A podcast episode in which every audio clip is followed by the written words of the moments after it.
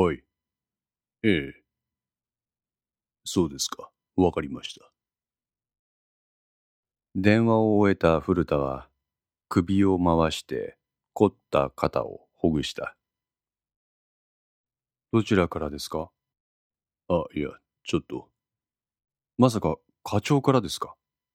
いや、いいじゃないですか、警部。パソコンを睨んでいた富樫が神谷の詮索を止めた。ねえ、古田さん。古田はにやりと笑って富樫に答えた。ああ、富樫さん。マサでいいですよ。マサさん。ちょっと検索してほしいんやけど。何でしょうか。ひらがなで、ほんまごとっちゅうサイトねんけど。ほんまごとですか。おう。素早く彼はそのサイトを画面に表示させた。え、何ですかこれ？んこれ、野宿山事件のこと書いてあるブログじゃないですか。おう、マスさん、これ知らんかったんけええ。ちょっと待ってくださいよ、これ。そこいらの週刊誌とかよりも、よっぽど角度が高いネタが転がっとるじゃないですか。どこらへんがほら、山形久美子のレイプ事件の件とか、警察内部の権力構想とか、ツバイスタンの影とか。富樫のそばに寄った神谷も、その画面を見つめた。本当だ。これ、プロでしょ。多分。こんだけ深い内容やってことは、ネタ元は当時の関係者ですね。そうやろうな。ちゃんと取材して記事にしとる。多少の間違いはあるけどな。古田は富樫にサイトをリロードするように言った。あ、どうした？新しい記事が。あ、って、これ？タバコの煙を吹き出した古田は遠い目をしている。これ、完全にリークじゃないですか。なんて書いてあるけ古田のこの問いかけに神谷は支給法1とタイトルに書かれた記事を読み出した。ここでは野宿山事件に関する情報を私なりに取材し、裏を取り記事にしてそれをアップしている。その情報の真贋は読者に委ねている。言うなれば仕入れた材料を自分なりに料理し、それを世に出して評価を仰ぐというもので、料理人のそれに似ているのかもしれない。しかし今回はその料理を放棄させていただく。ネタ元からの情報をそのままここにアップする。仕入れ材料をそのまま提供することにする。なぜか。ネタの鮮度が重要だからだ。ぼやぼやしていると、この新鮮な材料は一瞬にして腐ってしまう。よって私の方で料理をせずに、取れたままのものを提供してみようと思う。読者の皆さんでその真贋を見極めてほしい。東堂剛は、鍋島淳だ結論から書こう。信頼できるネタ元、以後 X 氏とする。によると、果実発生した金沢銀行殺人事件の重要参考人である東堂剛は、野宿山事件にも登場した鍋島淳である。え？とんでもない暴露記事ですな。警部、続けて。あ、はい。このブログをご覧になっている方は何言ってんだと思われるだろう。そう、鍋島淳は野宿山事件で村上隆二によって七尾で殺害された。これは県警からの公式発表でも明らかである。実はこれが大きな間違いの第一歩だった。村上殺害時の県警による嘘。逮捕時に怪我をした村上隆二は入院することとなった。そしてその入院先で何者かによって殺害された。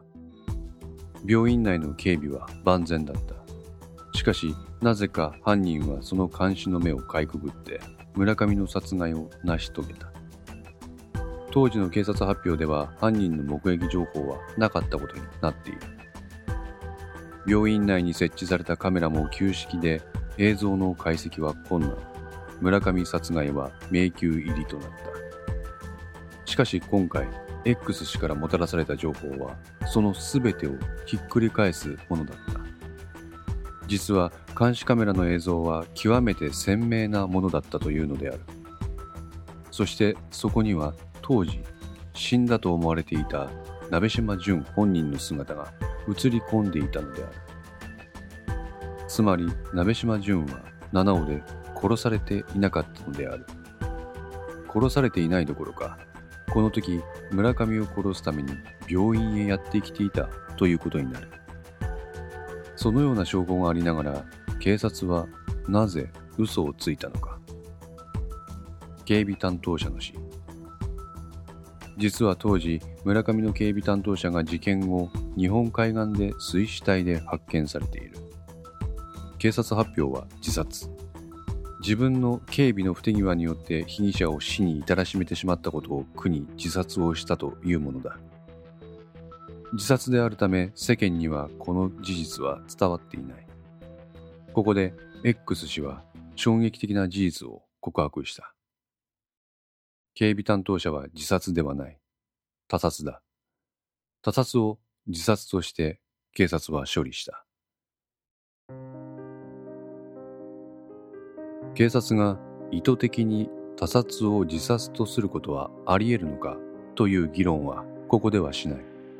ただ、X 氏が言うことをそのまま記すと、当時の事情を最も分かっているはずの重要人物が何者かの手で葬られたということになる。協力者の存在カメラ映像の嘘と担当者の死の隠蔽この二つに共通して言えることはただ一つ鍋島淳の生存を知られたくない人間が警察内部にいたということだ。言い換えれば鍋島の協力者である。この協力者とは一体誰か。それはこの後に書くことにする。鍋島が残留孤児ってことだけじゃなくて、ツバイスタンとの関係までも書いとるんか。神谷の朗読の声に耳を傾けていた古田はいつの間にか富樫のパソコンの前に立って画面を覗き込んでいた。ええ、残留孤児の件は過去に別の記事で詳しく書いてあります。リンクも貼ってあります。富樫は鍋島の経歴のことを記載してある記事を別のタブで開いてみせた。なるほど。ここには野宿山事件の情報の蓄積があるんやな。そうみたいですね。かなりの情報量です。見る人がここを見れば、その全容がつかめるっちゅうわけか。ただ、すべてが時系列できれいにまとまっとらもんで、理解するには時間がかかると思います。確かに、パッと見では理解できんかもしれませんね。今回の記事では、山形久美子のレイプ事件についても取り上げられていますね。これだけの情報を一度にリークできる人間って。こう言った神谷は古田を見つめた。X 氏は、片倉課長ですね。古田はうなずいた神谷は再びパソコンを覗き込み今回の記事の最後のくだりを読んだ。X 氏曰く鍋島は3年の年月を経てこの地に帰ってきているということは確かであり地元住民は鍋島に十分注意する必要があると警告する。彼は事件後整形手術を繰り返し鍋島は今の東堂剛の顔を手に入れた。事件当時の鍋島淳の面影は残っていないと思う。これから私は X 氏からもたらされる第2第3の情報を連続してこのブログにアップする。現在進行中の事件の情報であるため市民の注意喚起を踏まえて読者諸君には拡散を希望する。大きく深呼吸した神谷は富樫に尋ねた。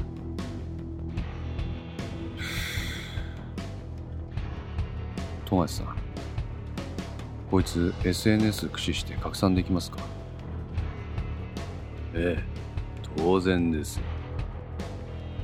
古田さん。はい。拡散はとりあえずこの石川県を中心としたものにとどめようと思います。なぜ？こいつは鍋島に対する市民への注意喚起と奴の情報提供を求めるものです直接的に関係のないところに拡散しても混乱を招くだけですから。いいでしょう。古田は納得した表情でうなずいた。ですがそれだけですか？いえ。と言いますと。犬に感づかれるとまずいですから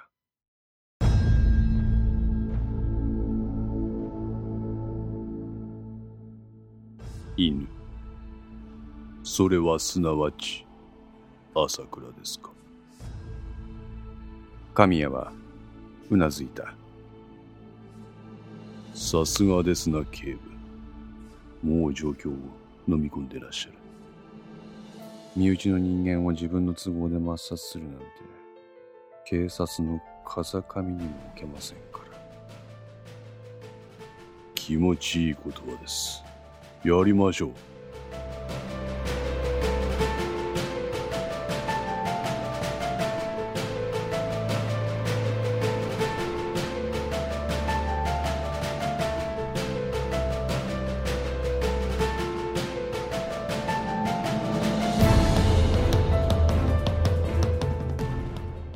この戦通いかがでしたでしょうか？このお話は毎週月曜0時に1話ずつ更新できるよう鋭意作成中です。ご意見やご感想がありましたらウェブサイトのコメント欄かお問い合わせお便りコーナーからお寄せください。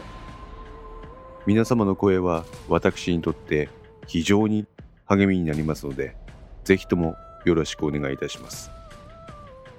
お寄せいただいた声には実質ですが何かしらの返信をさせていただきます。特にお問い合わせお便りのところからお寄せいただいた感想などはポッドキャストの中でも紹介させていただきます。また iTunes Music Store の中のレビューも頂戴できれば嬉しいです。それでは皆さんまた来週。ごきげんよう。